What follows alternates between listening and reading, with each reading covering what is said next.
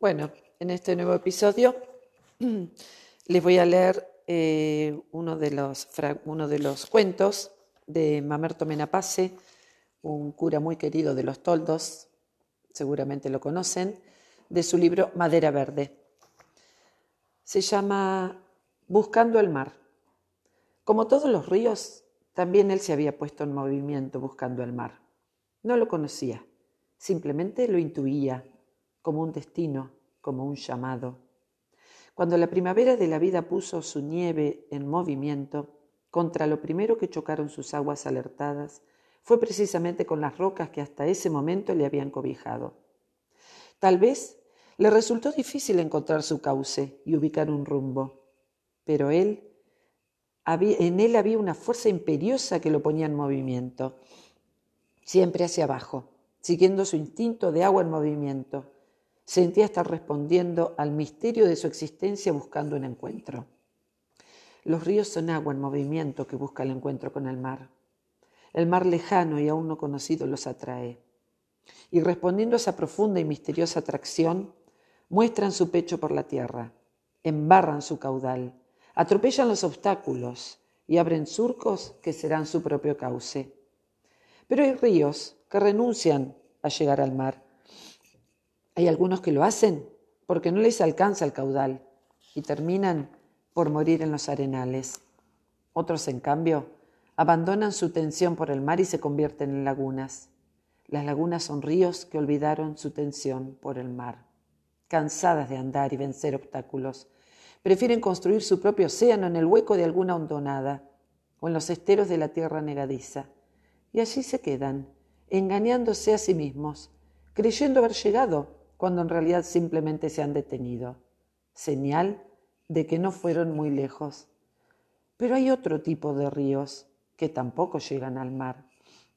A estos ni les ha faltado caudal, ni han abandonado su tensión por el mar. Al contrario, allí donde su cauce se embreta y corre más apasionadamente puliendo las rocas, han aceptado un dique que los ofrena. Sus aguas tumultuosas al no poder seguir su curso normal, se arremolinan acorraladas y comienzan a trepar lentamente las laderas, acumulando toda su energía. Se parecen a las lagunas, pero hay algo importante que las diferencia.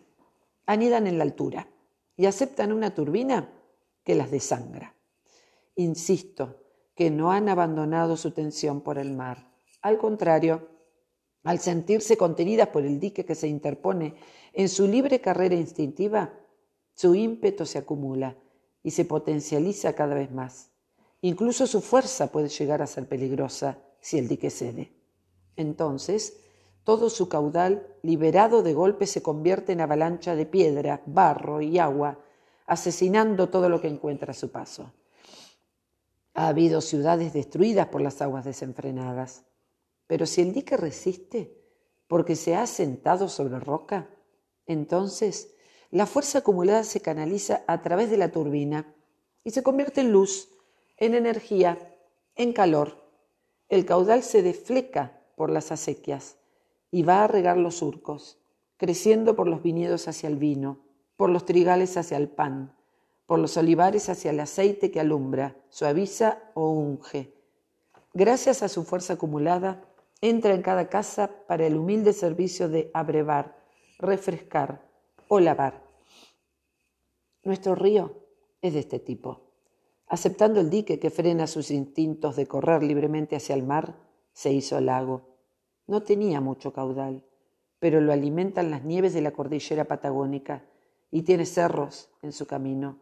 Y en los cerros colorados su curso fue interceptado encorvó su lomo gredoso al sentir frenado su ímpetu y actualmente sigue buscando ansiosamente el mar a través de la turbina que canaliza toda su energía. Y buscando el mar, llega hasta mi mesa hecho luz, la luz que alumbra mi celda de monje y me permite escribirles a ustedes su parábola de tensión y de servicio, porque este río no está esclavizado de ninguna manera ha sido liberado para ser puesto al servicio. El mar es amar.